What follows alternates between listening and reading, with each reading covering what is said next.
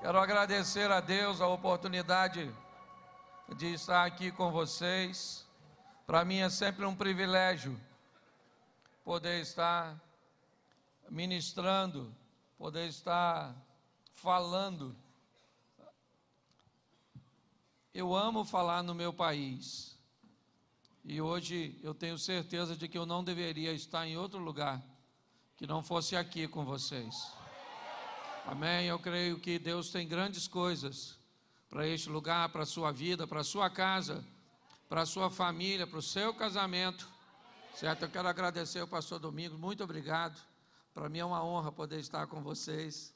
Tá certo? Agradecer o Tadeu que me acompanha, que viabiliza a possibilidade, né? Eu preciso explicar algumas coisas para um evento como esse. Apesar dele estar sendo feito numa igreja, normalmente ele não é um culto, ele é uma palestra. Então eu, às vezes, uso é, e trato de determinados assuntos que eu não trataria num culto. Então eu preciso já logo avisar os religiosos extremistas de plantão. Tá certo? Você está na igreja, mas se hoje você trouxe seus demônios, provavelmente vai levar de volta. Bom, minha proposta aqui é conversar com vocês sobre felicidade. Aquilo que dos seres vivos nós somos os únicos que buscamos. Todos os outros seres vivos se dão por satisfeitos de terminar o dia vivo, para eles ter vencido o ambiente predatório, terminar o dia, ter conseguido retirar dele alimento, água, abrigo, para ele já é o suficiente. Para nós, não. Nós desejamos ser felizes. E pasmem vocês, casamos. Certo? Certo? Mas eu vou brincar um pouco com vocês sobre isso. E normalmente, quando o evento acontece numa igreja, ele pode sim ter uma conotação de culto, porque Deus sempre está na direção de tudo. Apesar de também ser um palestrante, eu sou pastor. Então, tudo aquilo que eu vou falar com vocês aqui está pautado na Bíblia, tá certo? Então, se você vai ouvir um pastor, você tem que respeitar isso. Se você não quer, vai ouvir Leandro Carnal, tá certo? Que é um excelente palestrante, simplesmente se diz ateu. Mas, deixa eu fazer uma perguntinha, ou algumas perguntas para nortear aqui. Quantos católicos temos aqui? Levante a mão, por favor. Nossa, mãe. quase que eu vou pedir uma batina. Vamos aplaudir o Senhor para os nossos irmãos católicos que estão conosco. Sejam muitos bem-vindos, se sintam à vontade neste lugar, ok? Quantos evangélicos nós temos aqui? Levante a mão. É isso aí, vamos aplaudir os nossos irmãos evangélicos. E evangélico é o maior barato. Porque você pede para levantar a mão, ele grita. Isso é algum fenômeno pentecostal. Certo? Sejam bem-vindos. Quantos espíritas nós temos aqui? Levante a mão. Olha aí que legal. Vamos aplaudir aí ao Senhor pelos nossos irmãos espíritas. Sejam todos muito bem-vindos. É um prazer receber vocês. Tem alguém de religiões de matrizes africanas, você é budista, esotérico, qualquer outra religião, ok? Tem gente levantando aí a mão já, só para a gente saudar você. Tem mais alguém aí? Isso, vamos aplaudir lá. Tem gente levantando a mão lá. São nossos irmãos também. Sejam bem-vindos. Tem algum ateu aí, pastor, não acredita em nada? Levanta a mão se tem. Para a gente saudar você. Tem? Cadê? Oh, que beleza! Deus te abençoe! É um prazer recebê-la. Olha aí que legal! É só para você ver como é que o público é eclético, pastor Domingo. Tá certo? Bom, tem uma turma que eu também admiro muito, certo? Que é a turma do tudo. É um pessoal assim, eles são bem relacionados em qualquer ambiente. Se tem um texto, eles rezam. Uma Bíblia, ele expulsa os demônios. Uma vela, ele acende. Uma toalha com um copo ele senta. Uma galinha ele corta o pescoço. Tá certo? É aquela turma que diz, pastor, eu sou é tudo. Tem alguém do tudo aí? Levanta a mão. Ah, do tudo sempre tem bastante gente. Ó. Vamos aplaudir a turma do tudo. Isso é muito legal. Aqui nós já definimos boa parte do público, católicos, protestantes, espíritas, ateus, a turma do tudo, certo? E outras religiões. Agora eu preciso saber quantos aqui ainda não casaram. Solteiros, levante a mão. Solteiro, você que está na pista. Divorciou, voltou para o mercado, não é verdade? Viu, vou, vá atrás da próxima vítima. Isso aí. Certo? Todos os solteiros, levante a mão. Pode levantar que eu não vou fazer brincadeirinha com você, não. Isso! Sejam todos bem-vindos. Deus abençoe vocês. Amém? Abaixa a mão logo que vai que alguém te acha. Ainda vai ficar chateado comigo depois. Foi na sua palestra que eu me lasquei. Agora nós temos uma turma muito especial, cujo qual eu faço parte. A turma dos casados. Quantos casados temos aí? Era só para levantar a mão também. Mas copiando os evangélicos. Os casados também gritam quando levanta a mão. E seu grito é de dor, pode ter certeza. Tá certo? Então, brincadeiras à parte, sejam bem-vindos ao Sou Feliz, ao Caminho da Felicidade, onde a minha proposta é conversar com vocês sobre como ser feliz, ajudar você a trilhar um caminho para alcançar a felicidade. Vou usar a Bíblia como parâmetro e o primeiro texto que vou usar é a carta aos Hebreus, no capítulo 9, no verso 27, nós temos uma informação muito preciosa. Como aos homens está ordenado morrerem uma vez, vindo depois disso o juízo. Esse é um texto bíblico que nós utilizamos para afirmar que você não terá uma outra oportunidade de viver. Ela é única. Ao homem está determinado morrer apenas uma vez, vindo depois da morte o juízo. Ou seja, você não terá outra oportunidade.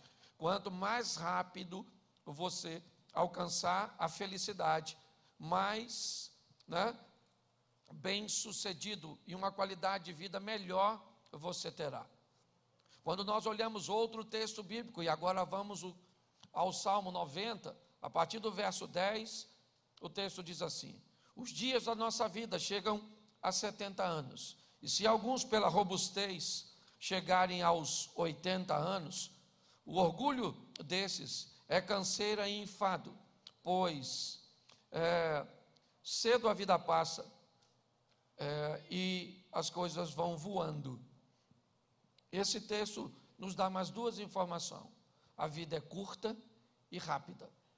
Uma vida única, curta e rápida, você precisa ser feliz o mais rápido possível. Eu só queria iniciar aqui falando com você o que é felicidade. E de uma forma muito simples, separando felicidade e alegria. Às vezes misturamos essas duas palavras como sinônimos, mas eu quero separá-las de uma forma é, bem simples hoje. Minha proposta é falar que alegria é um sentimento, uma emoção, como você queira colocar aqui, nesse ambiente, né? Simplicidade. É tudo aquilo que é superficial, é periférico, é momentâneo. Alegria e tristeza pode visitar você diversas vezes ao dia, dependendo do que te aconteça. Notícias boas, resultados positivos chegaram até você, a alegria chega junto, você sorri, você se sente bem momentaneamente. Logo depois, notícias ruins chegaram, coisas né, desagradáveis chegaram, a alegria vai embora e a tristeza chega.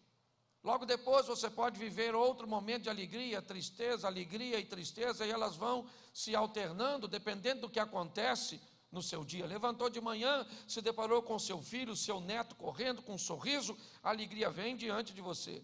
O neto foi para a escola, a notícia chega de que sua mãe foi às pressas para um hospital, então agora a alegria vai embora e a tristeza chega com apreensão, com choro. Você então se desloca para o hospital e quando chega lá, sua mãe só teve uma queda de pressão, um mal súbito e ela já está pronta para ir para casa com você. Então o alívio vem novamente, a alegria vem te visitar. Alegria e tristeza são. É, coisas muito superficiais. Porém, a felicidade é um pouco diferente. Felicidade, ela vem com decisões assertivas de médio a longo prazo. Ao contrário da alegria, que é imediatista, a felicidade não. Ela é um pouco mais demorada. Ela é pautada em decisões assertivas de áreas importantes na nossa vida. Nós sabemos, e os felizes sabem disso, que eles não são perfeitos, que eles vão cometer erros, só que eles são responsáveis o suficiente para não cometerem erros em áreas cujas quais eles sabem que gastarão muito tempo para consertá-la. Eles sabem que se cometer erros em áreas importantes, eles vão ter que dedicar-se né, boa parte de sua vida a corrigir o passado, ao invés de empreender o futuro. Os felizes sabem que vão errar, é verdade. Mas eles não vão errar na escolha do cônjuge, porque eles sabem o prejuízo que se pode causar. Eles não vão errar em contar seus segredos íntimos para pessoas erradas, porque eles sabem o prejuízo que isso pode causar. Eles não vão errar na sua escolha profissional, porque eles sabem o prejuízo que isso vai gerar. Os felizes estão ao lado dos alegres, Porém, a diferença entre eles é que a vida do feliz é muito mais organizada. A médio e longo prazo, seus resultados são positivos. Eles são amantes do livre-arbítrio, porque aprenderam a escolher. Eles amam a Deus porque sabem que Deus é bom, ao contrário dos infelizes, que precisam sempre culpar alguém para não sentirem mais dor, porque escolheram pessoas erradas, né, ambientes errados e pegaram partes de sua vida, cujas quais eles não deveriam errar, e erraram. E hoje o camarada traiu a esposa, há dois, três anos atrás, e já faz dois anos, três anos, que ele está tentando reconfiar reconquistar a admiração, reconquistar o respeito, reconquistar a confiança, enquanto tem alguém do lado dele que nos últimos três anos estão vivendo coisas fantásticas, sensacionais, viajando, interagindo, brincando, crescendo, e eles estão vivendo juntos. É importante nós entendermos isso. Que a felicidade, ela está pautada num comprometimento sério do ser humano. Como eu disse, ele é o único que busca ser feliz, não há outro que busca felicidade, somente nós. Então temos que ter muito cuidado. Eu não estou aqui apresentando para você uma utopia, não é nada disso. Mas é importante que você entenda que se você cometer erros em determinadas áreas da sua vida, não culpe Satanás, não culpe o governo. Assuma logo a responsabilidade. Aliás, a vida não precisa de culpados, a vida precisa de responsáveis.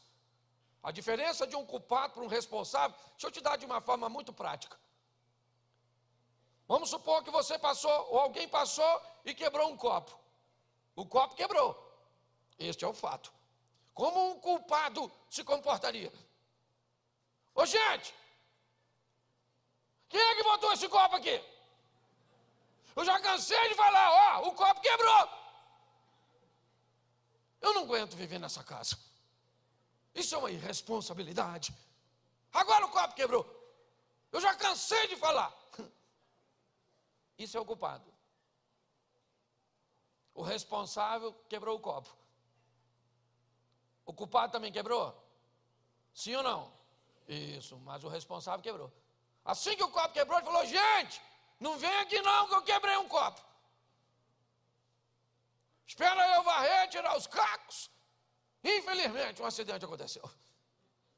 Ele vai varrer, vai tirar os cacos, já avisou. que ele quebrou.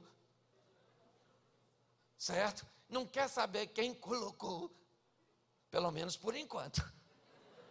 Tá certo? Vai dar uma olhada se tem um copo para repor. Vai botar na lista das compras do mês. Que ele já quebrou mais um copo. Certo? Porque o responsável é assim, ele está sempre buscando uma forma de resolver o culpado de transferir responsabilidade. Se você é casado, entende o que eu estou falando. Mais à frente eu vou falar disso. Tá certo? Então, a felicidade né, é um salário, assim como a alegria. A diferença é que a alegria é um salário mínimo. Acaba rápido, certo? E a felicidade vai durar bastante, bastante. Então preste atenção nisso. Pastor, então tá bom, já entendi. Onde a felicidade está? Boa pergunta. Qualquer outra literatura criaria tantas variáveis para dizer onde a felicidade está, que no final você ia desistir de ser feliz. Mas a Bíblia tem uma fantástica. Salmo 128. Aquele que teme ao Senhor e anda nos seus caminhos, do trabalho de tuas mãos comerás, feliz serás e tudo te irá bem. Olha que coisa fantástica. A Bíblia diz o seguinte: tu quer ser feliz, querido? Seja você espírita, ateu, certo? Seja você budista, seja você crente, pode ser quem for, porque está assim de evangelho que ainda nem encontrou Jesus. Eles estão tudo dentro da igreja, caçando. Eu sou pastor também, pastor. E lá na minha igreja tem gente que administra mal sua vida que se o diabo me pedisse referência para levar, eu não dou. Se o diabo aparecer e falar, pastor Cláudio, eu vou levar fulano. Eu vou falar, deixa para Jesus, porque isso aí vai dar problema no inferno, né? Quando você vê, desligou o aquecedor. Cuidado, você pode estar tá rindo de você, é ou não? É, tem gente que o diabo nem atrapalha. O diabo assiste para aprender e anota. Tem gente que o diabo fala: Nossa, esse cara é muito ruim. Deixa eu anotar aqui. Está dando aula. Então, segundo a Bíblia, a felicidade do ser humano está em Deus. Encontre Deus e você vai ser. O, o mundo fica colorido, vai ser fantástico. E eu guardo o Salmo 128, não vou falar dele não. Mas preste atenção que salmo maneiro. Ó, do trabalho de tuas mãos comerás, ou seja, você terá recursos do seu trabalho, não serão pão de dor, seu dinheiro não vai desaparecer. Você vai ser feliz e tudo vai bem. Eu gosto disso porque está falando para o solteiro. É o cara só casa no próximo versículo. Tua mulher no interior da tua casa, olha, primeiro arruma dinheiro, é feliz, depois arruma cônjuge. Entendeu? Entendeu? E depois, depois faz filho. o que, que as pessoas fazem? Faz filho, não casou na mulher que não é dele. Não... Aí depois vem falar com o pastor, pastor, nossa, estou sofrendo tanto. Vê onde eu errei. Eu estou tentando ver onde você acertou. Porque para te dar zero tá ruim, ok? Então a sua felicidade, a minha felicidade, ela está em Deus. Agora, pastor, qual é a distância que eu estou da minha felicidade? E aí eu precisava que você entendesse isso. Nós temos duas vidas. Pastor, senhor acabou de ler Hebreus dizendo que é uma só. Pois é, Apocalipse diz: ao que vencer não sofrerá o dano da segunda morte. Se tem duas mortes é porque tem duas vidas. A palavra morte aqui tem a conotação de separação. Você morre a primeira vez quando o espírito deixa o corpo. Então o corpo morre. Certo? Essa é a primeira morte. É a separação do espírito do corpo. A segunda morte é a separação da alma de Deus. Essa é a segunda morte. É a alma tomando um caminho que não é aquele que Deus Então, quando eu vou falar distância, se a felicidade está em Deus, eu preciso entender o seguinte: que a distância que você está de Deus é uma cruz. A distância que você está entre Deus é o reconhecimento do Filho dele como teu Senhor. Porém, isso nós falamos sobre vida eterna, sobre ambiente espiritual. A distância que você está da felicidade aqui na terra, a primeira vida, está pautada nas suas decisões, nas suas escolhas. Por isso, a distância que você está da felicidade pode ser maior ou menor do que a dele. Pelo menos no que diz respeito à vida terrena. Hoje tem gente aqui com a vida extremamente organizada aqui na terra. Com tudo organizadinho, tá certo? Com suas decisões de médio a longo prazo bem pautada, bem fundamentada, sem Cristo. Essas pessoas ganham a terra, mas perdem o céu. Ok?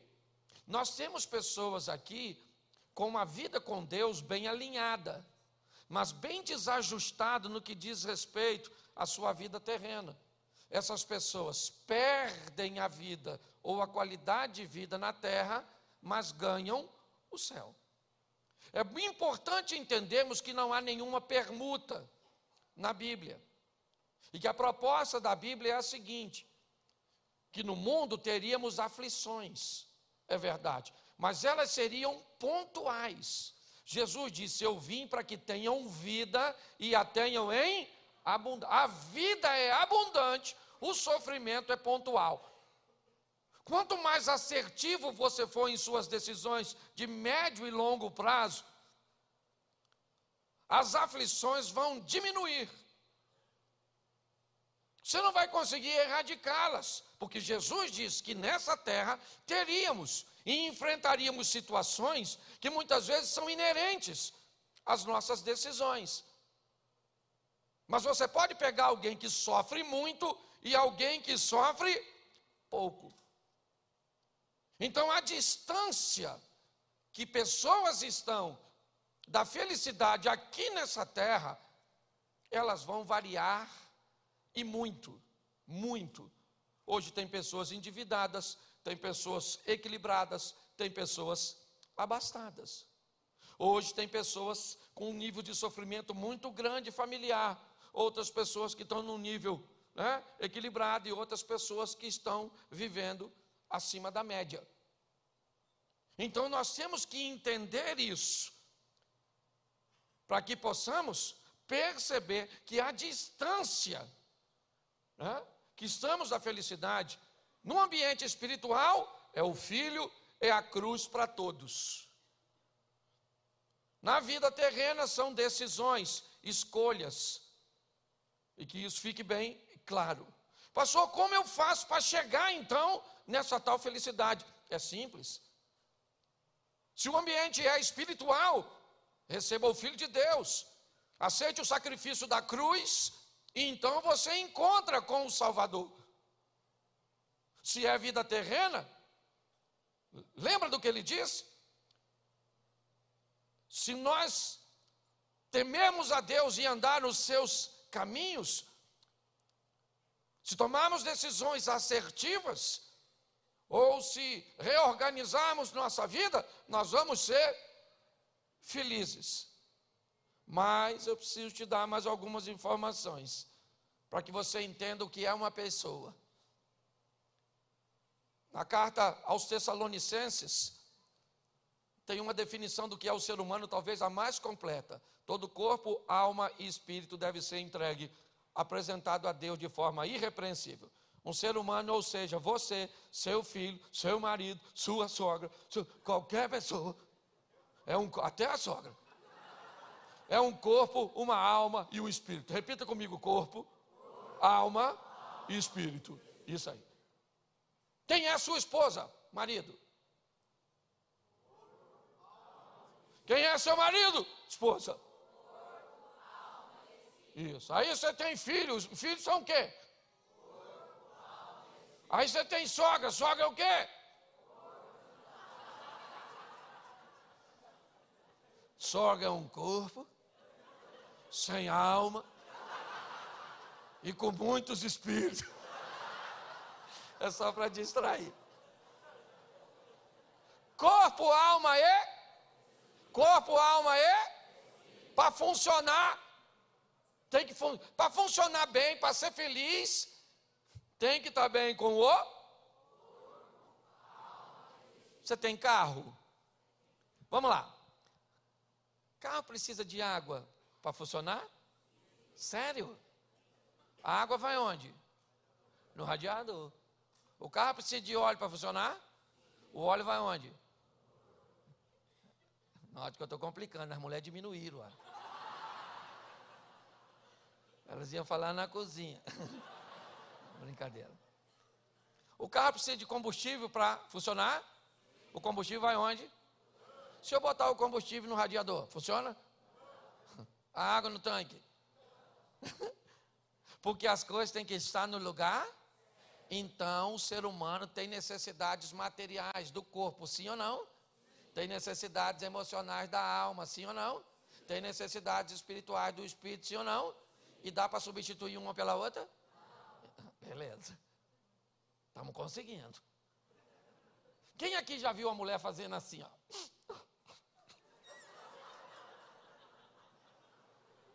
Eu estou cansada. Estou cansada, sabe? Eu estou cansada de você, desse casamento, dessas crianças. Estou cansada da igreja, do Lula, do Bolsonaro. Estou cansada de tudo. Estou cansada de tudo. Estou exausta. Qualquer dia desse você vai chegar aqui, eu vou ter sumido. Algum homem já viu? Já. Tem uma mulher reclamando, sim ou não? Uma mulher é o quê? Então a primeira coisa que eu tenho que saber é se está faltando água, óleo ou combustível. Se a necessidade da reclamação, ela é corpo, alma ou. Os homens de mais de 35 anos, certo? Eles foram treinados para atender a demanda do corpo. Tudo para ele é material. Se a mulher de um homem desse é a que está reclamando, ele fala assim: ó. Está reclamando de quê? Olha a casa que você mora, corpo. Olha o carro que você anda, corpo. Olha a comida que você come, corpo. Hum. Aí elas fazem assim, ó. Não é isso, não é isso, não é isso. Eu quero um amigo. Sabe? Eu quero um cúmplice. Sabe? Eu quero alguém que eu possa confiar. Sabe? Porque eu sou sozinha.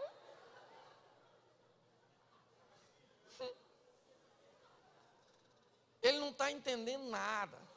Porque ele foi treinado para resolver coisa do. E quem está reclamando é a alma. Entendeu? Está faltando óleo, não é água. E o cara fica doido. Eu não presto para nada para esta, para pagar as contas, para arrumar as coisas. Você só tem que entender que a sua mulher não é só coisa material. E não, não ri não, você sabe por quê? Presta atenção. A senhora deixou seu marido sem sexo.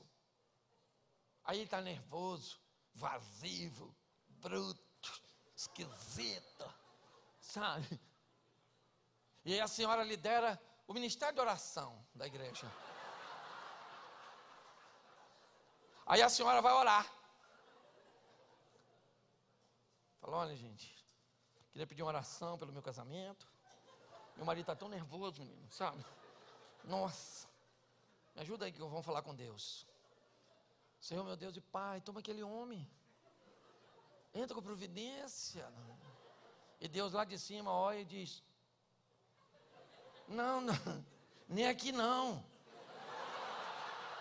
A senhora trouxe para repartição é errada. Isso aí é lá na cama, dona. Uou! Você está entendendo? Isso. Você consegue entender?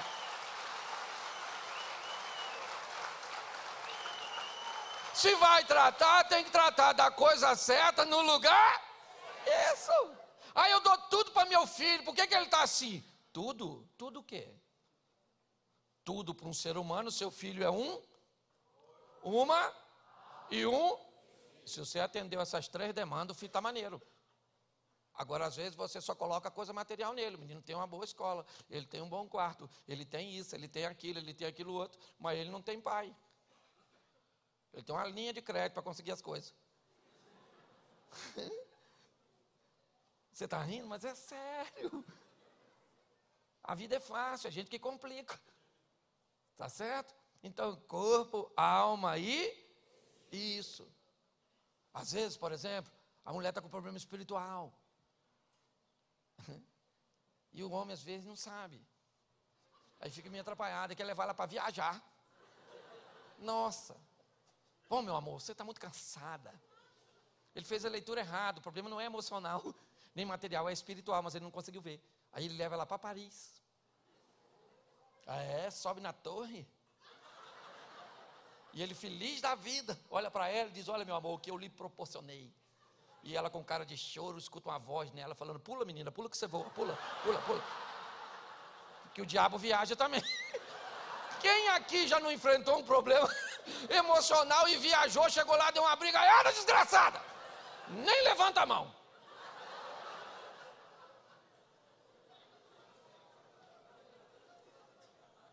Então, olha só. Todo mundo é um corpo, uma alma e um. Isso. Os garotos mais novos, essa geração de 35 para baixo, eles não vieram muito para resolver essas coisas do corpo, não. Aliás, não sei o que, que eles vieram resolver nessa vida. Não sabem resolver nada, às vezes. Não, não é? Porque o, o, o homem de mais de 35, ele é encanador, eletricista. Ele é tudo, tudo, tudo, tudo. Morreu o bichinho de estimação, ele sepulta. É coveiro. é? Morre um, um cachorro de 35 para baixo, temos que ligar por uma empresa para sepultar. Você precisa de um pedaço de pau, uma pá, cavar um buraco e pronto. Você está rindo, mas é sério. Tá certo? Então, se nós entendemos que um ser humano é um corpo, uma alma e um, isso vai te ajudar bastante. Coisas materiais, quando for do, quando minha mulher se queixa de algo, a primeira pergunta que eu faço para mim: quem está aí? Corpo, alma, o espírito. Às vezes é mais de um envolvido na trama. Você tem que, né? desembaraçar o negócio para conseguir entender. Mas não, as pessoas lidam com, né, com os outros de qualquer maneira e aí tem uma qualidade de vida bem ruim. Então preste atenção. Como indivíduo, você vai precisar de realizações pessoais. Certo? Por isso que nós somos contra um sistema governamental que sustenta um vagabundo. Alguém que não quer fazer nada. Porque o ser humano não é nada se ele não tiver realizações. Você tem um sistema que atende alguém no momento de deficiência é uma coisa. Agora, sustentar gente que não faz nada, você está tirando a vida dessa pessoa. Porque uma das coisas que faz sentido, que nos faz felizes, é nos sentirmos produtivos, estamos realizando alguma coisa. Como seres sociáveis que somos, Vamos precisar de pessoas. Esse é o próximo passo que eu vou falar com você. E como seres espirituais, nós precisamos de Deus. Então é importante que venhamos entender isso. Se você não tem realizações, se você não tem amigos, se você não tem Deus, uma coisa que você pode ter certeza que você tem, eu não sei o grau, mas é frustração. Porque gente que não tem realização, não tem amigo e não tem Deus, tem o que nessa vida? Deu um Walking Dead. Um zumbizão. Certo? Então eu quero falar com vocês agora sobre relacionamento. Vou começar daqui lá mais à frente eu vou falar de casal, tá bom? Deixa a parte mais difícil o final. Sim. Então, olha só. Você vai ter que aprender a lidar com gente, gente, gente. Porque gente é importante. Só que gente é difícil. Entendeu? Quanto maior a proximidade, maior a possibilidade de atrito. Então você vai ter que aprender a lidar com gente. Tem gente que já ficou triste só de eu falar isso. Repita comigo. Quem começa achando que todo mundo é bom, termina achando que todo mundo é mal. Quem começa achando que dá para viver com todo mundo, termina achando que não dá para viver com ninguém. Então vamos sair dessas extremidades. Tá certo? Na vida tá assim de gente ruim, sim ou não? E assim de gente boa, sim ou não? E cabe você selecionar.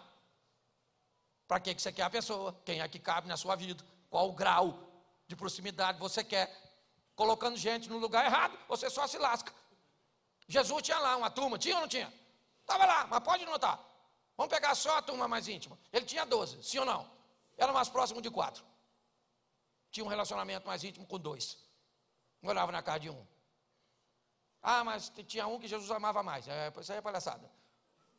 Ué, mas não, não, tem um texto que diz que Jesus amava mais o discípulo? Tem, mas quem escreveu foi o, próximo, o próprio discípulo. Jesus nunca falou que amava João a mais que ninguém. Quando está escrito lá, mas aquele discípulo a qual Jesus amava. Quem está escrevendo é o João. Isso é um ensinamento fortíssimo. Porque nós não olhamos para João como discípulo mais amado? Sim ou não? Porque ele se via. E nós conseguimos enxergar João como ele se via. As pessoas vão enxergar você como você se enxerga. Elas vão respeitar você como você respeita. Ou se respeita. É assim que funciona. Então cabe você selecionar a pessoa. Hoje está tão difícil selecionar gente que tem gente que está pegando pet. Pega cachorro. E pior, bota nome de gente no bicho. De um tempo para cá, você tá, isso está crescendo. Esse fenômeno. Esse dia a mulher falou comigo, porque o João é muito bagunceiro. Falei, quem é João, dona? Seu filho, seu marido? Ela falou, não, meu cachorro. Eu falei, seu cachorro chama João? Ela falou, chama. Eu nem perguntei o nome do marido. Podia ser Rex.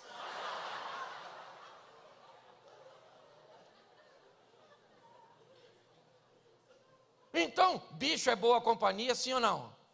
Sim. Isso, um petzinho é fantástico. Tá certo? Mas, por favor, Bicho não substitui gente. Pessoas botam o nome porque parece que tem gente. Dá uma sensação mental. Renata! Vem aqui, minha filha. Vem a gata. Esse dia eu fui na casa de uma dona tomar um café. Estou tomando um cafezinho. Ela chamou o que eu achei fosse uma menina. Entrou um frango. Eu nunca na minha vida tinha visto um frango atendendo chamado por nome de gente. Entrou uma franguinha assim com o pescocinho pelado.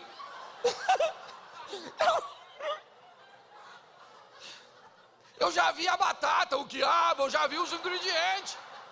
Pô, moço. E ela falou, pastor, não é linda? Eu pensei comigo, linda é. Mais bonita se morresse. Mas não vou falar que eu já sabia o que estava acontecendo. Mas de onde eu venho, frango, nós chamamos assim, ó. Mas o pior ainda estava por vir. Ela olhou para mim e falou, linda, né, pastor? Eu falei, linda. E ela disse, pastor, minha filha. Eu pensei, ela bota ovo, essa dona. É a esposa do galo. Então, eu estou querendo impulsionar você a, a ter seu bichinho. Mas não é saudável tratar bicho como gente. Esse dia eu estava falando isso, uma mulher ficou brava comigo. Ó. Ele falou comigo: o senhor não está entendendo, meu cachorro só falta. Eu falei: nossa, que diferença pequena para o ser humano. Nossa. Só falar, é só falar. Às vezes eu me pergunto se você não se dá bem com ele, não é exatamente porque ele não fala. Pensa no cachorro falando essa água está quente. O gosto dessa ração está ruim. Isso é hora de chegar.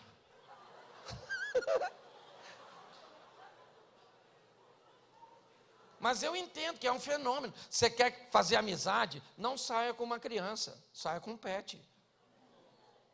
Você sai com um cachorrinho, todo mundo fala, nossa, lindinho, nossa, que beleza. Sai com uma criança, o pessoal passa de longe, parece que vai te morder. Uau.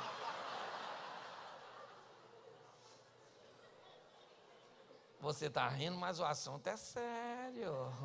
Então tem que aprender a lidar com isso. Chegou uma pessoa, todos os dias levante de manhã com duas atitudes. A primeira é braços abertos, para receber quem está chegando. A segunda é mãos acenando, para se despedir de quem está indo embora.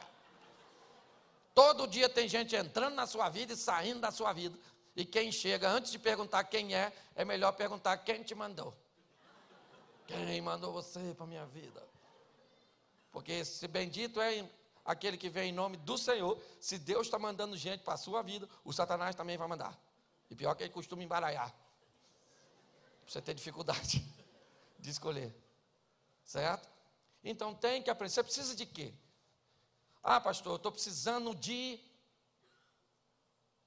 uma vida mais ativa. Eu estou muito sedentário. Então eu tenho que arrumar um amigo fitness. Gosta de fazer exercício, pedalar, caminhar, academia. É, é para intimidade? Não, é só para agenda, não é para destino. Então você pode ter uma avaliação mais superficial. Você quer uma amiga para quê? Só para ir no shopping, sabe? Tomar um chazinho, jogar uma conversinha fora. Então, critérios superficiais. Pastor, eu estou precisando de um sócio. Opa, você está precisando de gente, sim ou não? Mas está precisando de um sócio. Então, o que, que você precisa que esse sócio tenha? Ele tenha recursos financeiros que eu não tenho. Beleza? Ele tenha conexões que eu não tenho. Ele tenha expertise em áreas que eu não tenho. Beleza? Ele tem que ser bonito? Não. Tem que ser honesto? vai ser seu sócio. Então você vai selecionando. Sabe, para que que eu quero? Certo? Ah, eu preciso de um amigo íntimo. Bom, aí a régua sobe. Certo? É alguém que vai frequentar a sua casa, ter acesso à sua intimidade. Então não dá para colocar qualquer um. Hoje as pessoas não fazem nada disso, pega todo mundo, coloca, e aí quando vê, esse dia uma senhora falou comigo, eu vou embora dessa igreja. Eu falei, vai embora por quê? Porque aqui só tem fofoqueiro. Eu falei, que fofoqueiro, rapaz? Eu, hein? Sabe o que ela fez? Pegou um segredo íntimo e contou para uma irmã da igreja. A irmã contou para todo mundo. Foi contar para a irmã que o marido dela era fraquinho, não estava pegando ela direito. Pô, cara, a irmã contou para todo mundo, pastor. O cara chegava na igreja, a gente já pensava, vem o fraquinho. É, até eu já sabia, pastor, já sabia. E ela ficou brava, veio falar comigo que ia embora da igreja, que eu sou pastor, porque só tem fofoqueiro. Eu fui, olhei para ela e falei, minha senhora, isso é verdade. Falei, o que, que aconteceu? Ela falou, porque eu contei um segredo para fulano, e ela contou para todo mundo. Eu falei, eu soube disso, minha irmã. Fiquei muito triste. Porque aquela mulher é uma fofoqueira, uma descarada, uma língua de trapo. E ela falou, é mesmo, pastor. Eu falei, mas eu queria saber quem foi a miserável da fofoqueira que contou para ela esse segredo particular da senhora. Aí ela falou assim: não, quem contou para ela não é fofoqueira, não.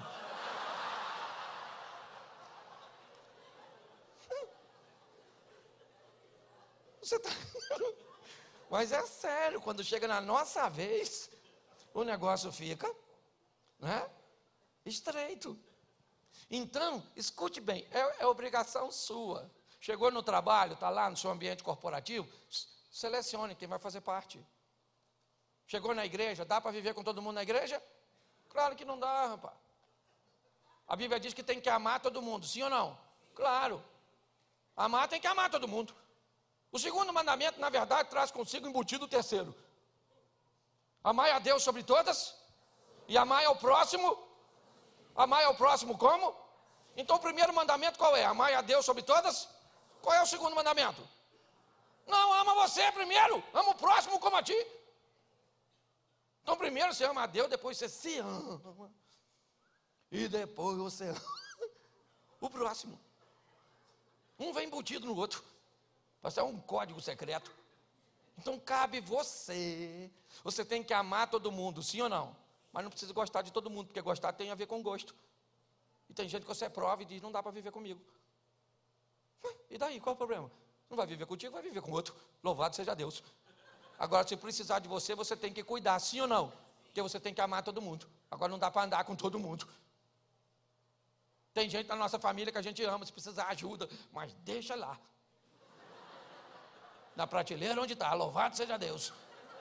A gente ora, ora, ora, ora para Deus, e isso cuida, se precisar de cuidar, mas não traz para perto, porque se trouxer para perto, só dá confusão. Já tentou fazer? Aí se aborrece com um, elimina todos. Se dia uma senhora falou comigo, homem nenhum presta. Falei, nossa, a senhora está rodada, conhece os homens tudo, hein? Homem nenhum. Ela falou, não é isso, seu palhaço. Eu falei, eu sei o que é, eu estou brincando com a senhora. Eu sei que a senhora se decepcionou com os dois ou três, e já agora botou todos os homens dessa nação. Aí ela, hum, hum. Falei, ah, aprendeu a escolher homem, rapaz. Samaritana. Falei mesmo. Então, vamos aqui, olha como é que está. Feliz você não está, mas já está alegre. já levei você para o primeiro nível, tá bom demais. Bom, preste atenção. Muito cuidado na hora de escolher a pessoa, que agora eu vou mudar de nível para falar, porque eu preciso falar de relacionamento conjugal. Por quê? Porque tem 7, aproximadamente 7,8 bilhões de pessoas na face da terra. 7,8 bilhões de pessoas. E para casar você só pode escolher a possibilidade de você errar.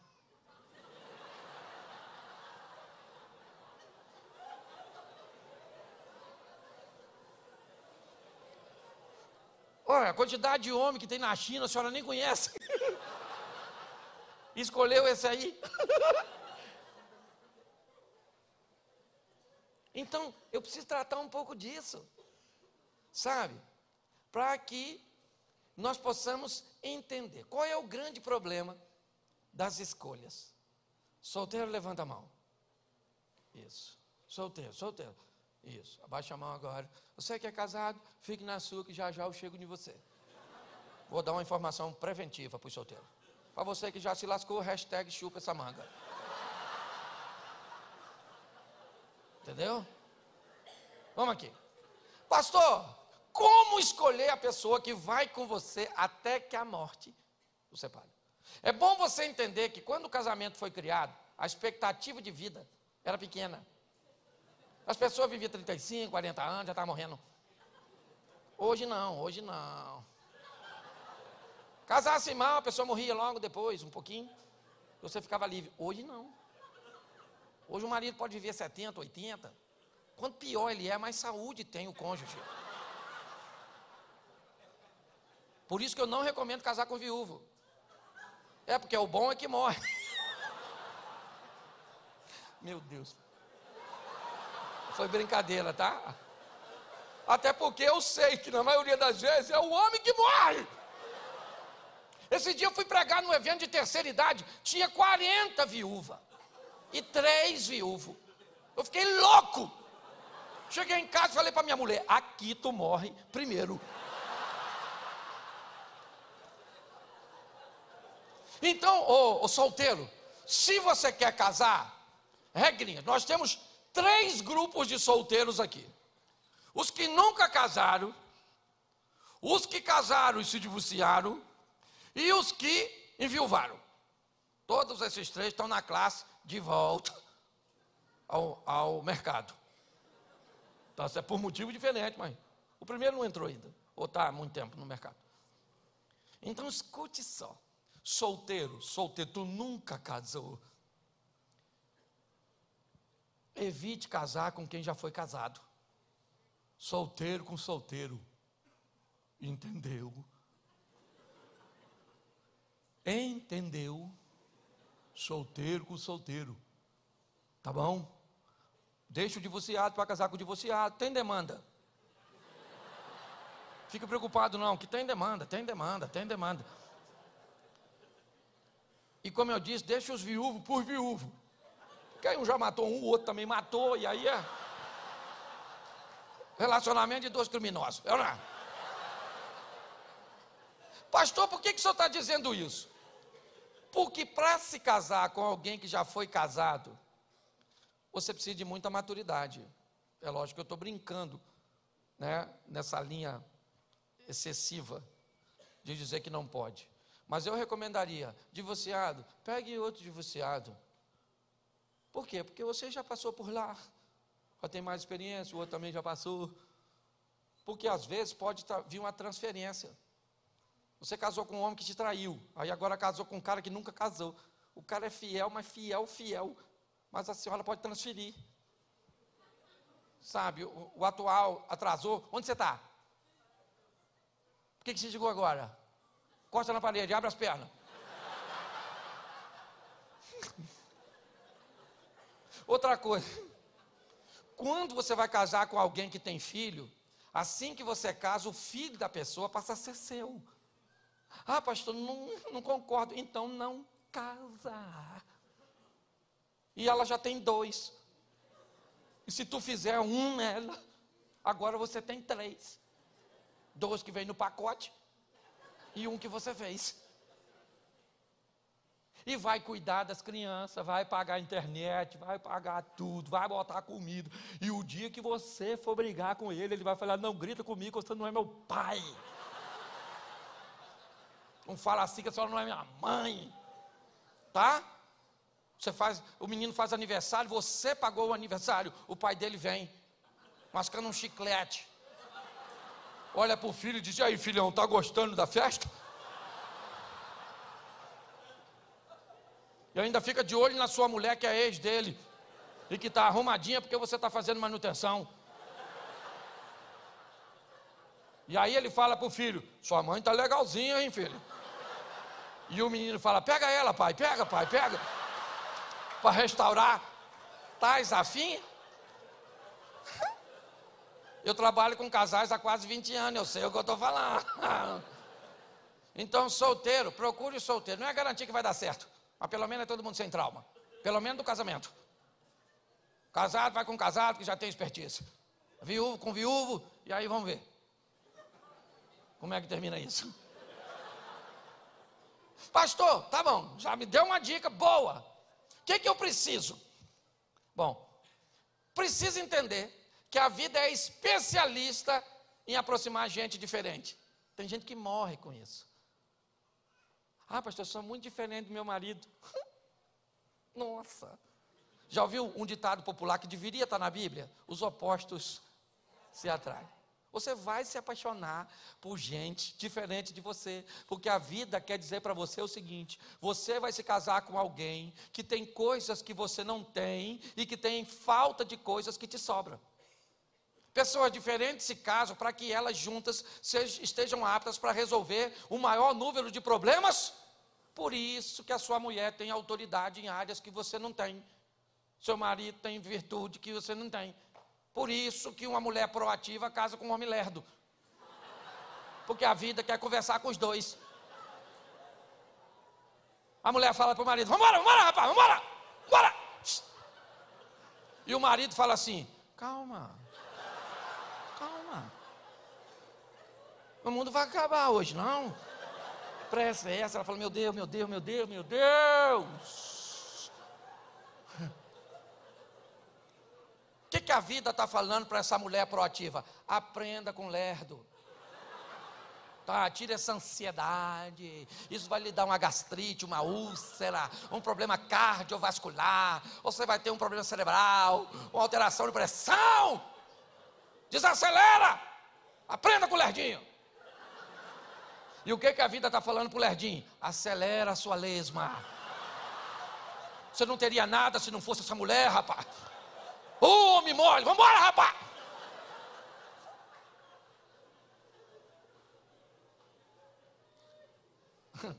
Um analítico se apaixona por um extrovertido. Não dá para entender. A vida é fantástica. Analítico é aquele que gosta de tudo certinho, tudo arrumadinho. Ele faz planilha de tudo. Fecha o mês, ele quer saber o quanto gastou de café da manhã. Eu, eu quero saber que deu para pagar, dane-se quanto gastou. Eles vão fazer compra, eles olham a data de validade do produto. Eles botam em ordem no carrinho. E com quem ele casa? Com desorganizado, extrovertido. Eles vão viajar, eles fazem roteiro. Vamos sair às 7h15 da manhã. Vamos andar uma hora e 43 minutos e vamos parar na primeira parada. Onde a especialidade da lanchonete é um pão com linguiça de 13,50. Lá tem um posto BR, onde o combustível é 8 centavos mais barato. Depois nós vamos andar mais três horas e vamos chegar então no nosso destino. Levaremos 15 minutos para deixar a nossa bagagem e vamos em direção ao almoço. Eu quero saber se eu estou indo viajar ou se estão me prendendo. Porque o extrovertido ele é assim: vamos viajar amanhã? Vamos! Que horas? Na parte da manhã. De seis a meio-dia nós estamos saindo. E nós vamos almoçar onde? Só Deus sabe, porque Ele tem o melhor para nós. O extrovertido está nem aí. Pode notar, é. Gente, é fantástico. Você está rindo, mas é sério. Analítico odeia atrasar. Qual a especialidade do extrovertido? Atraso. O analítico é para chegar 8 horas da casa dele no local, é meia hora, seis e meia ele está se arrumando. Sete e quinze ele está pronto. Porque ele quer sair sete e vinte, para ter uma margem de dez minutos, porque vai que acontece alguma coisa no percurso. é para chegar oito horas, sabe que hora o extrovertido começa a se arrumar? Quinze para as oito. E vai cantar hino no chuveiro, poderoso Deus. E o analista está pensando, podia levar ele, o poderoso, é ou não é verdade? Sumir com essa peste. Porque na cabeça do extrovertido não existe atraso, porque para o extrovertido tudo começa quando ele chega. Então o extrovertido chega atrasado, gritando: aí, gente! E o analítico quer morrer. Tem alguma coisa de errado nisso? Sim ou não? Sim ou não? Claro que não. Mas qual é o problema? É a hora que a gente se conhece. Porque se você quer casar com alguém, você precisa de três coisas nesse relacionamento. Repita comigo: admiração, admiração. e respeito. respeito. Se você tem admiração e respeito, você pode ter um grande amigo, uma pessoa de confiança. Pessoas cujas quais temos relacionamentos mais estreitos, elas são pessoas que admiramos e respeitamos. Então, isso é importante para termos amigos. A admiração, repita, admiração e respeito. Só que isso não serve só os dois para cônjuge. O cônjuge também tem que ter admiração e respeito. Só que o cônjuge precisa de um terceiro ingrediente: desejo. Entendeu? Desejo, o famoso tesão. Lembra disso, casado? Eu estou vendo eles pensando, que isso, tesão?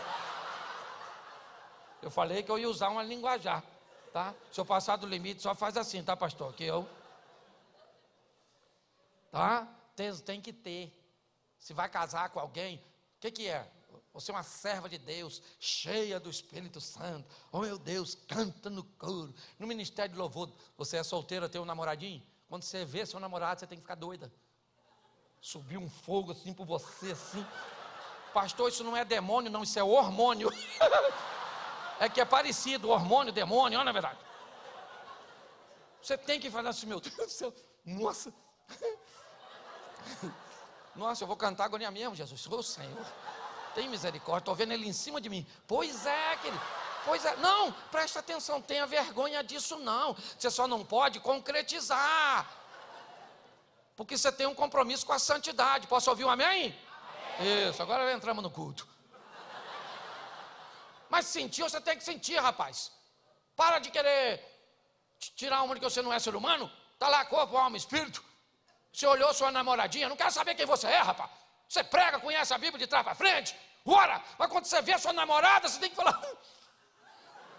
Oh, quase vou rasgar essa maluca no meio. Ele casa, não rasga nem na beiradinha, é na verdade? Mas tem que ter. Olha aí.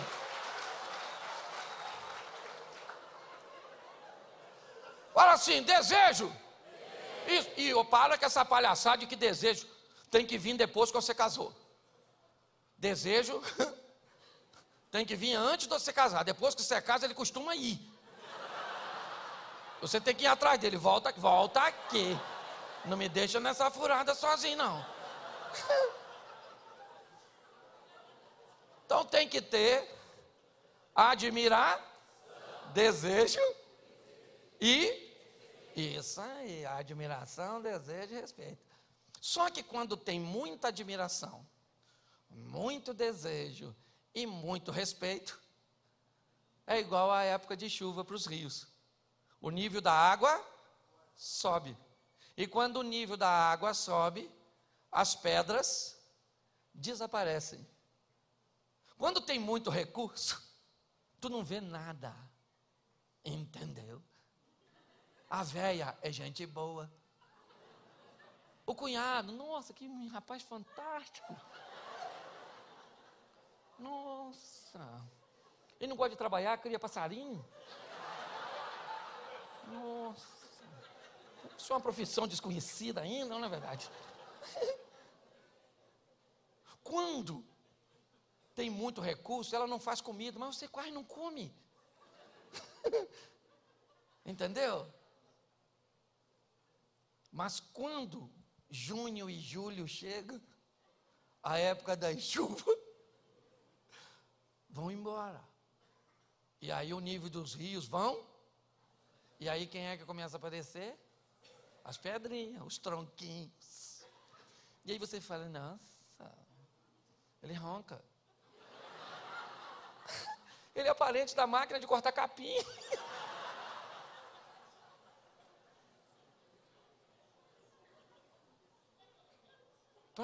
Aí você começa a enxergar o que você não via, mas deveria ter. Isso aí. Tem gente que vai embora chateado hoje. Mas é verdade. Admiração, desejo e. Isso. Todo mundo gosta de ser admirado. Até a senhora que é casada. Já entrou numa loja de departamento assim, num shopping. De repente a senhora está escolhendo uma roupa levanta os olhos e tem um homem bonito olhando para a senhora. Aí você baixa de novo, mas a mente fica pensando: nossa, será que ele está olhando para mim? Meu Deus do céu, nossa. Estava olhando para mim aqui, meu Deus. Vou olhar de novo para ver se está olhando para mim. Aí olha e está olhando. Você bate a cabeça. Falei, Senhor, meu marido nem olho tem mais, é uma verdade. Aí de repente você levanta a cabeça, aquele que estava te admirando foi embora, mas você foi, vai a casa tão bem, porque todo mundo gosta de ser admirado, certo? É que mulher é dissimulada, homem escrachado, homem vê uma mulher bonitona, ele olha assim, ó,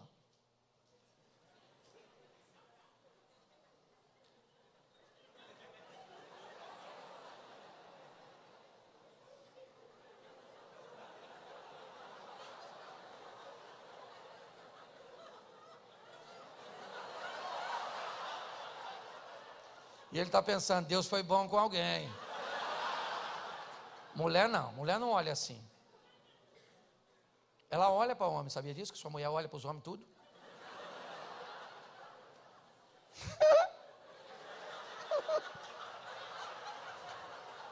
A cara de decepção dos maridos foi. Elas olham assim que elas olham, ó. Vem um homem bonitão e ela vem do seu lado assim, ó.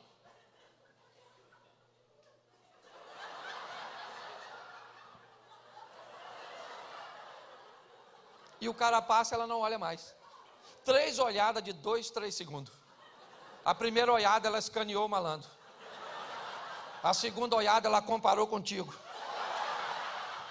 A terceira olhada ela te reprovou.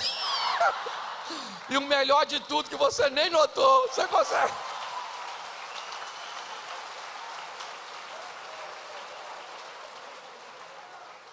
Ah, vocês gostam da bagunça, né? É, vamos falar um pouco de comunicação? Repita comigo, é conversando que a gente se desentende. Pensa num troço difícil que dá uma confusão nada. Casais que não sabem conversar. Bom, eu preciso te falar que você casou com uma mulher. Louvado seja Deus por isso. E que Deus te abençoe, mas tem que ter sabedoria. Porque no mundo das mulheres, a conversa é diferente do mundo dos homens. No mundo das mulheres, a comunicação é audiovisual. Por isso, nunca libere para a mulher apenas seus ouvidos. Se ela vai falar, olha. Para quê? Funciona assim no mundo feminino. É só você olhar as mulheres conversando. Olha como é que elas conversam. Tudo olhando uma para a outra. Isso, elas emitem expressões, fala assim, sério?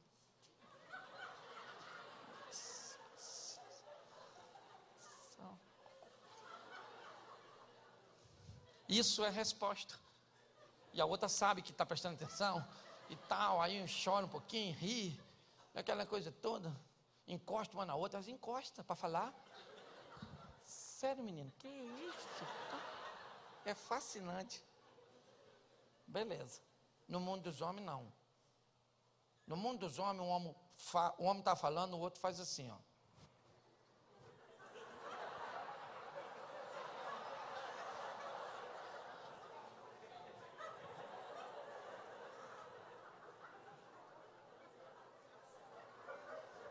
E o outro sabe que o cara está escutando ele. Porque no mundo dos homens é assim que nós escutamos. Só ouvido. Aí você conversa com sua esposa, ela fala: Olha para mim, eu estou falando contigo. Aí ele fala: Eu estou te escutando. Quer que eu repita? Ela diz: Eu quero um marido, não é um papagaio.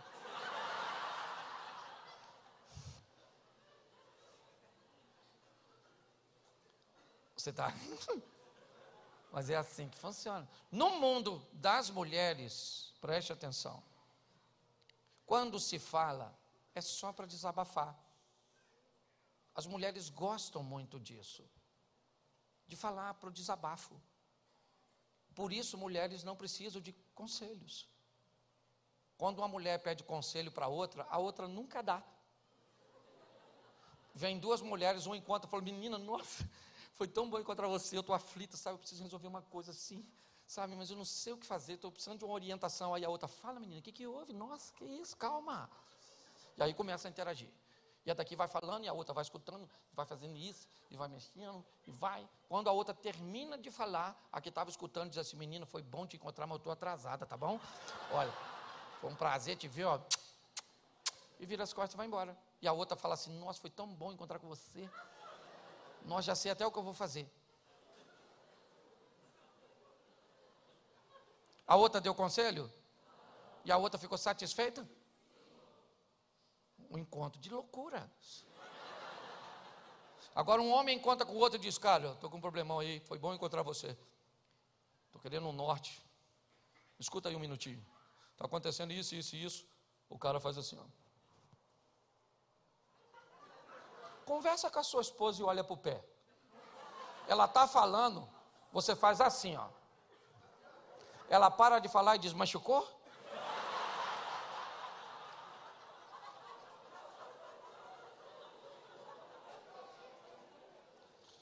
O homem vai escutar o outro com o mínimo de atenção possível, pelo menos visível, mas prestando atenção em tudo. Assim que o cara acabar, o, o amigo sabe que ele quer e precisa de um, então ele avalia tudo que disse, que o cara disse, tudo que ele disse que vai fazer, e aí o amigo diz assim: Cara, pelo que você me disse, eu concordo com você nisso, nisso e nisso. Agora, isso aqui, cara, eu faria diferente.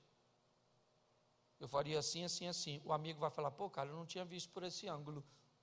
Vou pensar nisso. Vira as costas e vai embora. Sua mulher te pede um conselho. Antes de hoje você dava. A partir de hoje, só se tu quiser briga.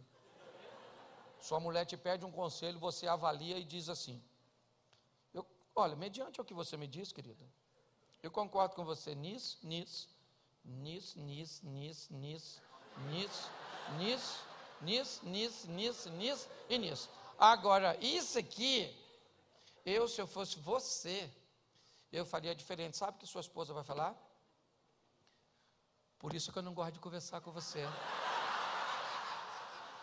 porque você nunca me apoia, você nunca me apoia. Você sempre é do contra, você sempre é do contra. Minha vida não vai para frente porque você me puxa para trás. Só porque você deu um conselho que não devia. Entendeu? Então aprenda a conversar.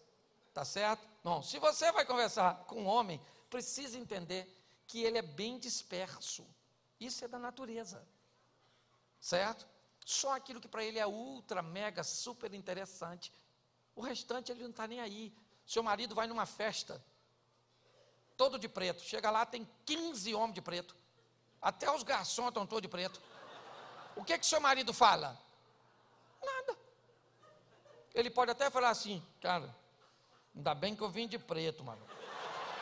Eu ainda ia botar aquela calça bege, mas uma voz falou: vai de preto, vai estar tá todo mundo de preto. E tu some. Sua mulher, sua mulher escolheu aquele vestido azul, petróleo, e foi na festa. Assim que ela entra, ela vê lá no cantinho à esquerda um outro azul petróleo. Acabou.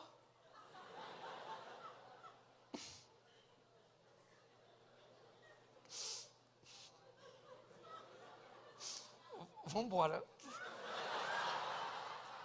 Vamos embora. O marido não sabe o que aconteceu, está passando mal, está infartando. Não. Aí ela fala assim: ó, olha lá no canto, disfarçado. Vê se parece eu na versão Slim. e ela fala: Eu quero ir embora. Sim ou não?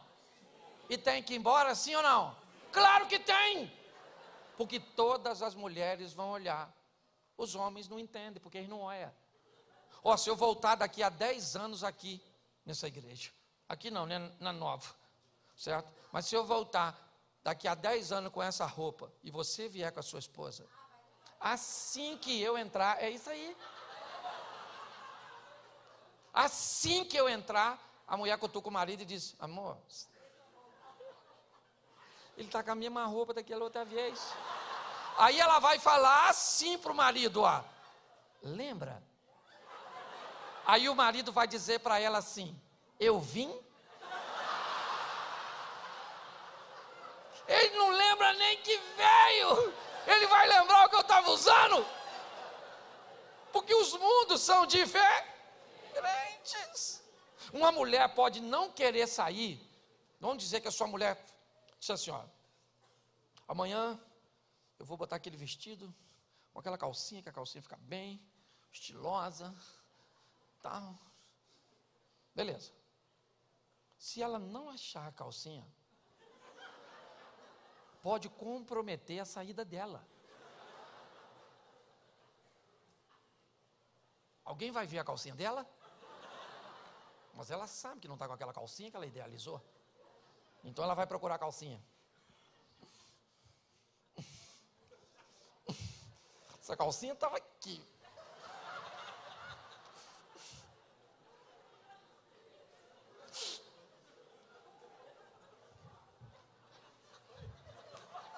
Quem é que chega no ambiente? O marido. Ele viu que ela sequer achou a. Olha o que ele pergunta. Está pronta? Da onde ele veio? Do inferno? Começa a chorar e agora eu não vou! Não vá porque eu não achei minha calcinha, minha calcinha sumiu. Ele não entende, porque homem não escolhe cueca para sair. Vamos supor, ah, vou botar aquela cueca preta que fica bem em mim. Abriu a gaveta, cueca preta aqui não, até se você vermelha aqui mesmo. Vamos. Aliás, ele é tão desligado que se sua calcinha estiver na gaveta dele, corre o risco dele vestir sem notar. As mulheres ficam para morrer com os homens. Um homem abre a geladeira para procurar uma margarina.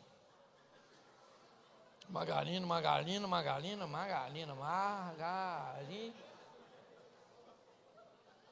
Amor! Margarina acabou? Ela está lá no banheiro com o secador. Aí ela desliga. Diz, não, querido. Está do lado do leite.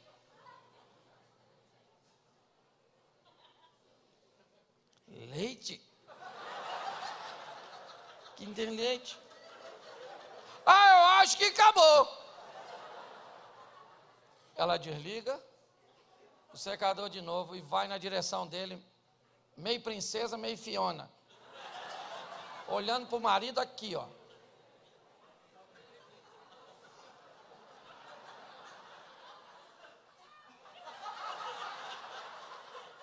Margarina. Você consegue entender? Não tem nada. Você não está casado com a pessoa errada. Você está agindo de maneira errada ao lado da pessoa? Isso aí. É assim que funciona. Homem é desse jeito. O garoto tinha cinco anos de idade. A mulher está olhando para o filho, achando ele esquisito. Falei, esse menino não parece comigo, não parece com meu marido. Nossa, nem parece que é nosso filho. Tu fica incomodando com esse garoto. Vou fazer um teste de DNA. Fez o teste de DNA. O teste de DNA chegou, o menino não era filho nem dela e nem dele. Já tinha cinco anos. Ela ligou para o marido apavorada, meu amor, tem uma bomba para te falar. Ele falou, o que, que foi? Esse menino não é meu filho nem seu. O marido falou assim, nossa, mas você é muito esquecida. Ela falou, mas esquecida por quê? Ele disse, você não lembra que nós estávamos saindo da maternidade, o menino se cagou todo? E aí você falou para mim, volta lá e troca o garoto? Eu fui lá, deixei o cagado e peguei um limpinho. É uma verdade. Porque homem, homem, ou a complexidade que nós vemos de um lado é a simplicidade que nós vemos do outro. Você está rindo, né? Vamos lá. Vocabulário é muito importante. Pessoas são treinadas em escolas, famílias têm função de escola. Assim como uma igreja não é hospital, mas tem função de hospital. Não é escola, mas tem função a, a de escola. Tá certo? Assim também, as famílias, elas treinam pessoas. Então, em alguns ambientes, coisas acontecem que formatam a aceitação e o comportamento das pessoas. Esses dias um cara me procurou e disse, pastor, eu vou largar minha mulher. Falei, sério, cara? O que, que houve? Pastor, ela me mandou ir a merda. Cara, quando ele falou isso, falei, cara, que falta de respeito da dona. Mas também não achei que era algo para o divórcio, né, irmão? Achei que era ofensivo, sim ou não? Agora não para divorciar. Quando ele falou isso comigo, eu falei, cara, senta aí. Por quê, cara? Ele falou, por quê? Eu vou explicar ao senhor, pastor. Porque na minha casa eu nunca escutei um palavrão. Esse tipo de coisa não era permitido na minha casa. Se eu falasse isso na minha casa, meu pai batia na minha boca. Eu nunca vi papai discutir com mamãe. Então eu não tolero, pastor. Se ela me mandar a merda de novo, eu vou quebrar ela no cacete, eu rebento ela. Falei, sangue de Jesus tem poder. Merda para esse camarada é uma ofensa muito grande. Mandei o cara sair, entrou a mulher dele. Ela já entrou assim, ó.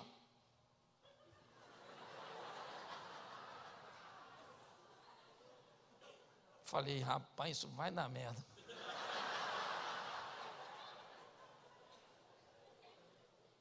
Viu, pastor? Falou que vai me largar. Só porque eu mandei ele a merda. Falei, dona, senta aí. Que, que é merda para a senhora? Falou, pastor, merda não é nada para mim. Na minha casa era merda toda hora, merda. Isso tá uma merda, tá uma merda, merda, merda, merda, merda, merda, merda, merda, merda. Eu cresci no meio da merda, pastor. É ele que é, que é fresquinho. A mesma palavra para dois mundos diferentes.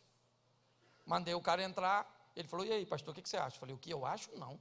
Eu tenho certeza. Divorcia dela. Ele falou: O quê? Larga ela, rapaz. Ela falou: Que é isso, pastor? Eu falei: Você fica quieto. Divorcia dela.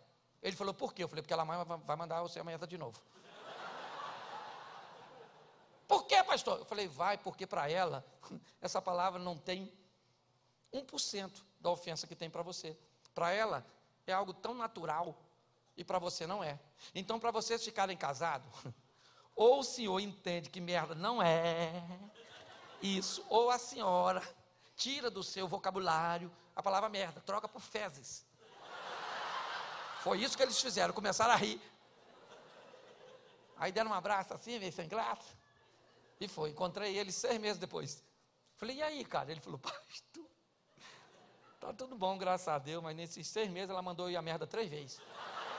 Aí ela estava do lado, ela falou, pastor, mas eu bati na boca, falei com ele, amigo, desculpa, foi sem querer, saiu. Mas eles entenderam, sabe, a diferença do ambiente que eles foram criados. Vamos fazer um café só para você entender isso. Café. Põe a água para ferver, sim ou não? Põe o pó na água? Nossa. Ruim de fazer café com vocês, hein? Não põe, não põe. Vamos voltar para o café. Põe água para ferver? Põe açúcar na água? Sim. Nossa. Bom, deixa o café comigo. Se eu botar água para ferver, o açúcar na água, o pó no coador, e eu passo a água com açúcar no pó, eu fiz o quê? Se eu botei água para ferver, botei o pó na água, passei a água com pó no coador e coloquei açúcar, o que eu fiz? Eu fiz café de forma diferente e pessoas, quando fazem coisas diferentes, costumam chamar isso de defeito.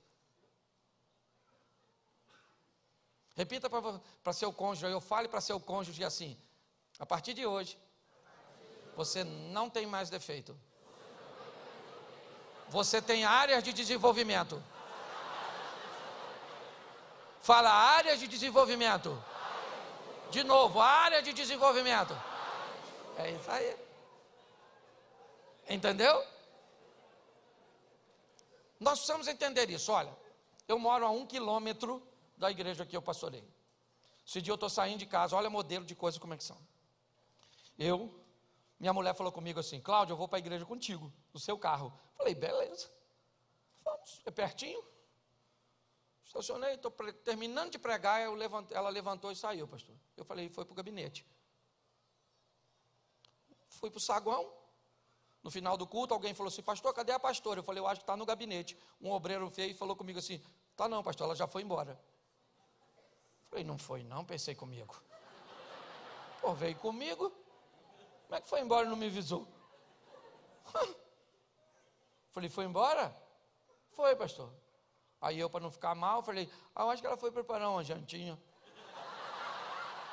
Eu não menti, falei das minhas expectativas. Mas eu fui para casa, mas eu fui para casa, eu fui para casa na mola. Invocado. Eu falei, essa praga dessa peste dessa mulher, que isso é infeliz, que falta de educação, por que, que não me avisou? Mandou alguém me avisar! E fui. Cheguei em casa, meu. Subi as escadas, que eu também sou gente. Olhei, ela estava deitada assim, pastor. Era só eu matar. Estava prontinha, assistindo televisão. Falei, eu mato, já está na posição. Reuni o restante das minhas forças, olhei para ela e falei, querida, Você avisou a quem? Para me avisar que você estava vindo embora. Ela naturalmente. Ninguém. Quando ela falou ninguém, aí eu já virei as costas e fui para o banheiro, já conversando com Deus. Meu Deus, meu Deus, por que me desamparaste, Senhor?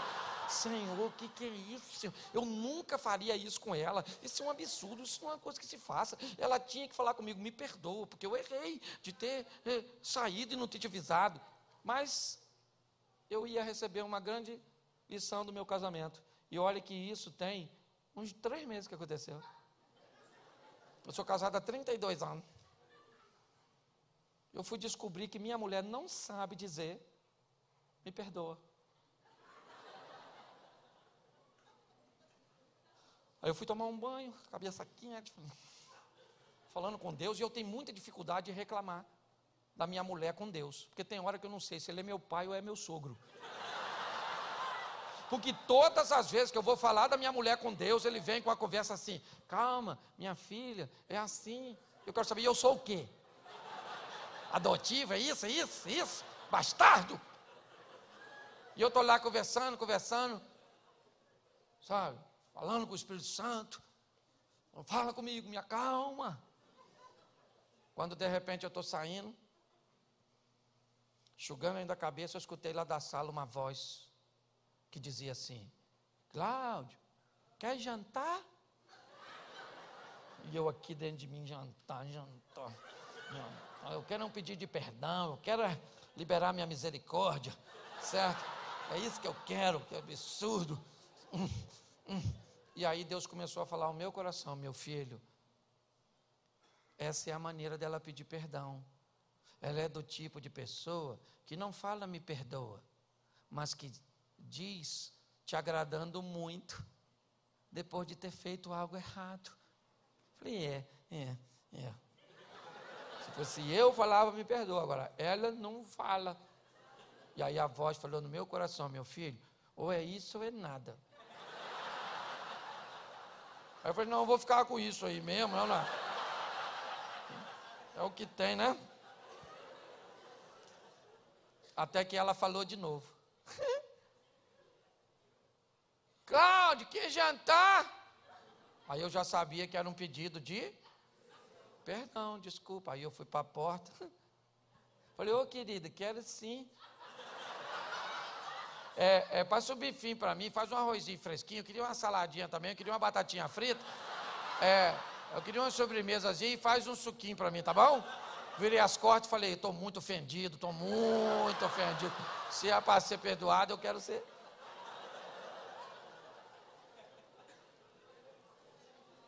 Fala comigo, tem coisas que ele não sabe fazer, fala. Isso. E ele aqui é o cônjuge, tá? Tem coisas, então não peça do seu cônjuge aquilo que seu cônjuge não tem para te dar. Às vezes você tem que dar para ele, para ele te dar, ou ensiná-lo. Quantas mulheres aqui gostariam de ganhar flores três vezes por ano? Levanta a mão. Olha só que legal, Deus abençoe. Agora preste atenção no que eu vou fazer, mulheres. Quantos homens aqui foram treinados no lar das flores? Seu avô mandando flor para sua avó, seu tio para sua tia, seu pai para sua mãe. Levante a mão, por favor. Um, dois, três. tá, yeah. Já deu para notar que é exceção. Homem não manda flor para a senhora nem se a senhora morrer. Pastor, que absurdo! Ele não pode aprender a mandar flor? Pode ou não? Mas quem é que vai? A senhora, a senhora não quer ganhar? Então o que, que a senhora faz? A senhora vai, hoje está na moda, coach. É, vira coach do seu marido para treinar, mandar flor. Escreve assim, ó no celular dele, dia 7 de março. 7 de março, amanhã, Dia Internacional da Mulher. Isso. Eu quero lírios brancos. É, Casa da Flor, Michele, telefone. Isso. Endereço aqui de casa. Bota para despertar no dia 7 e no dia 8. 11 de junho, amanhã, dia do namorado. Casa, é, Rosa Vermelha. É, casa da Filho. É, Michele, endereço. Isso. Aí desperta no dia 11 e no dia 12. 17 de outubro, manhã de 18, meu aniversário. Quero copos de leite. Casa da Flor, Michele. Isso, desperta 17 e 18. E bota. Aí dia 7, prum, que isso aqui? Manhã de Internacional da Mulher, palhaçada, palhaçada.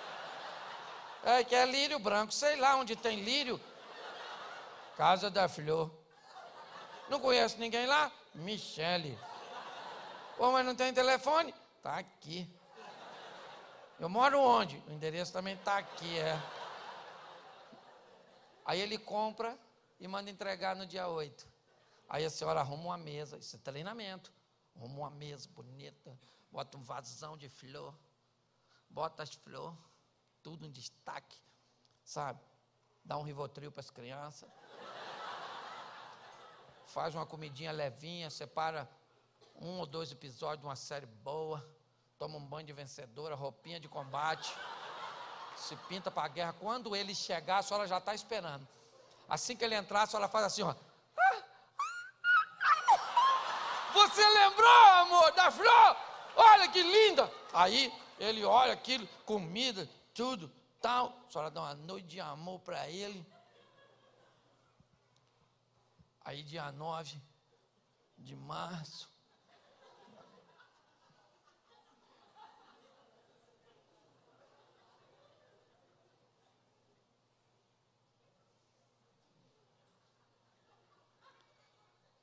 Alô? É carro da Flor?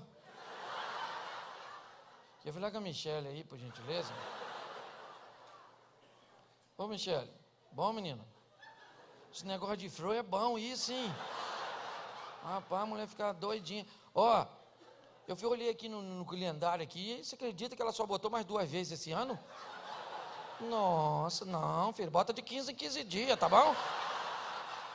A flor, sei lá, azaleia, havaiana, qualquer coisa, entendeu? O negócio é mandar. Você consegue entender? Às vezes, o outro não dá porque não. Não tem. A senhora queria que ele fosse romântico, casasse com o filho de Dom Juan. A senhora casou com o filho de Shrek. É isso aí, querido. Deixa eu terminar falando de uma forma superficial. Ah, vem aqui falar. Eu estou falando tanto, gente, ó. Eu anteontem, ó, quer ver? Anteontem eu estava Araçatuba. Voltei ontem para casa com minha esposa, que ela estava comigo. Eu já vinha falando de uma série. Preguei no meu culto ontem. Saí hoje de manhã, vim para cá. Daqui, amanhã eu vou para. É Votuporanga, é isso? Não, amanhã Catanduva? Isso. Vou para lá, falo duas vezes, volto na quarta para falar na igreja. Certo? Ou seja, eu estou pregando tanto, pastor, que esse dia eu cheguei em casa, olhei para minha mulher e falei: abra sua Bíblia em Mateus capítulo 5. Minha mulher falou: Cláudio, você está em casa. Eu falei: então vamos só cantar um hino para acabar o culto? Eu já não sei mais. Entendeu? Eu já estou chamando minha mulher para fazer amor, eu digo a paz do Senhor, querido. O negócio está bravo, então. Bom, sexualidade é um assunto importantíssimo. E quanto mais cedo você adquirir a habilidade para conversar sobre esse assunto, melhor as coisas podem ficar para você e para sua casa. Aprenda o mais rápido possível a conversar com as crianças no nível mais baixo que você puder, mas não deixe de conversar.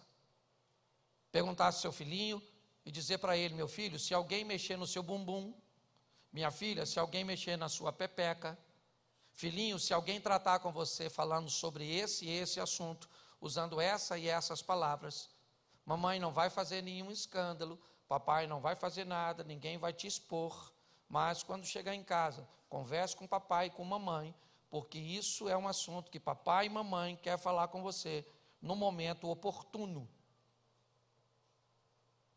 Você tem filho adolescente? Cuidado. Abra uma linha de comunicação na área sexual com os adolescentes. Não converse bumbum nem pepeca, porque não é essa a linguagem deles, certo?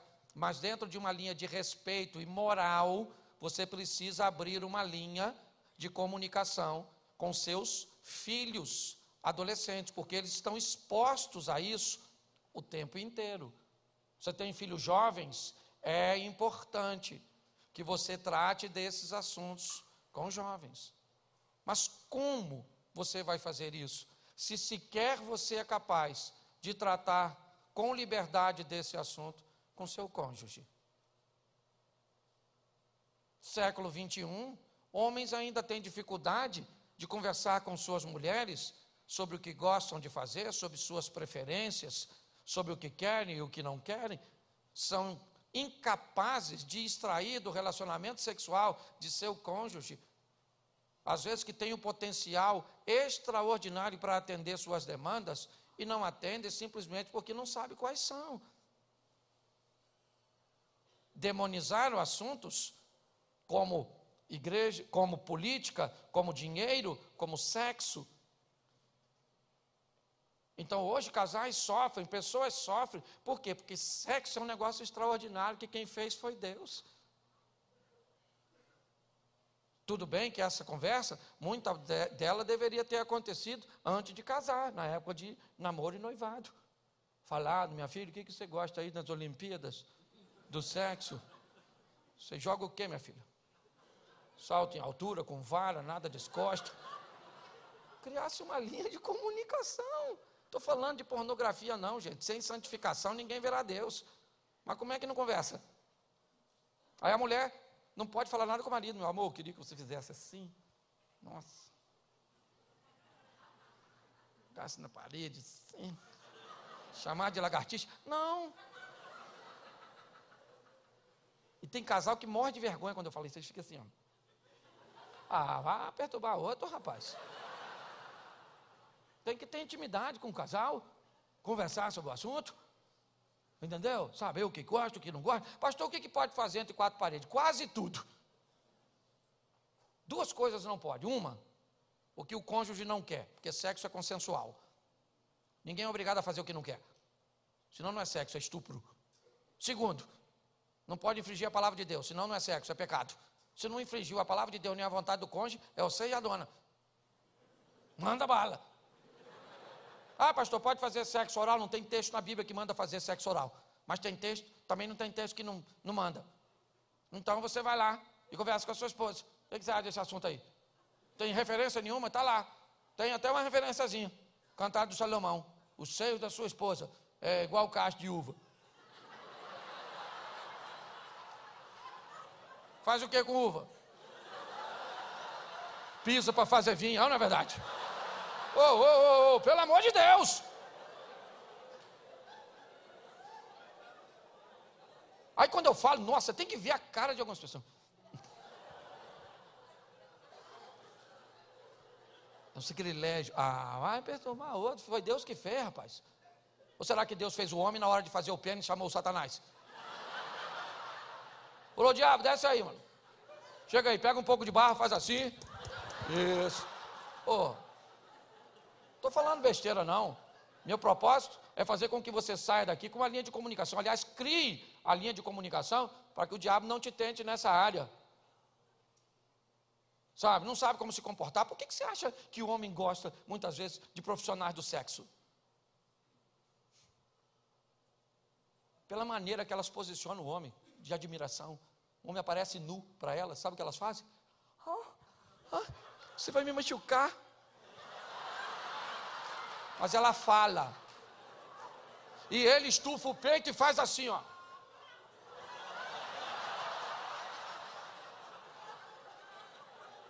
Machuco mesmo.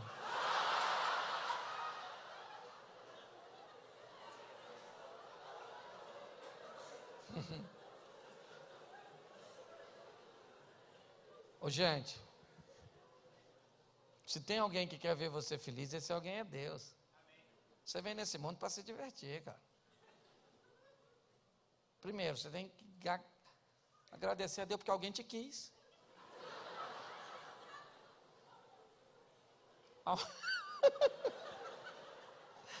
oh, meu Deus. Vá se divertir, rapaz. Pega essa mulher sua, é ruim, mas é sua. Esse marido aí foi o que deu para arrumar. A senhora achou que isso era o príncipe? O príncipe caiu do cavalo. O cavalo chegou sozinho. Monta nele e vambora. Ana. Então vá se divertir. Porque você merece ser feliz. Você merece ter um lar de paz. Você merece viver tudo que Deus tem para você. Mas você decide se quer ser feliz ou não. Então, só os casados que estão com cônjuge, aqui, marido e mulher, fica de pé e fica de frente um para o outro. Marido e mulher olhando no olho um do outro. Olha no olho um do outro. Olha no olho um do outro. Não olha para mim, olha no olho. Só os homens, diga para suas esposas, olhando agora assim: Eu te amo, vou viver com você para sempre. Quem nos une é muito mais forte do que tudo que tenta nos separar. Eu vou com você até o fim, mas eu preciso do seu perdão, porque eu sou meio atrapalhado às vezes, mas eu te amo, e hoje eu ainda vou pegar você mais tarde. Olha para o seu marido agora, dentro dos olhos dele. Olha para seu marido e diga: Eu também te amo. E vou viver com você para sempre. Você é um presente de Deus. Eu também preciso do seu perdão. Porque às vezes também eu sou terrível. Mas eu te amo. E hoje você deu sorte. Porque eu estou facinha, facinha, fala. Dá um beijinho no seu marido. Fique de pés todos. Todos. Vou te ensinar algo agora. Você fazer depois. Quer melhorar seu relacionamento? Quer ter mais intimidade? Volte a beijar como namorados. Beije seu cônjuge de língua três vezes por dia. Em um mês e meio, a paixão volta, volta tudo. Para que esse beijo tocar animal. Se o cara manda para a égua dele na carroça. É beijo mesmo, assim. Isso. Falando para maluca, vou te quebrar. E ela vai orando, fortalece ele, Senhor. Você gosta da bagunça, né? Feliz eu não sei se você tá, mas alegre você ficou. Faz tempo que você não ri assim do lado da sua mulher, né?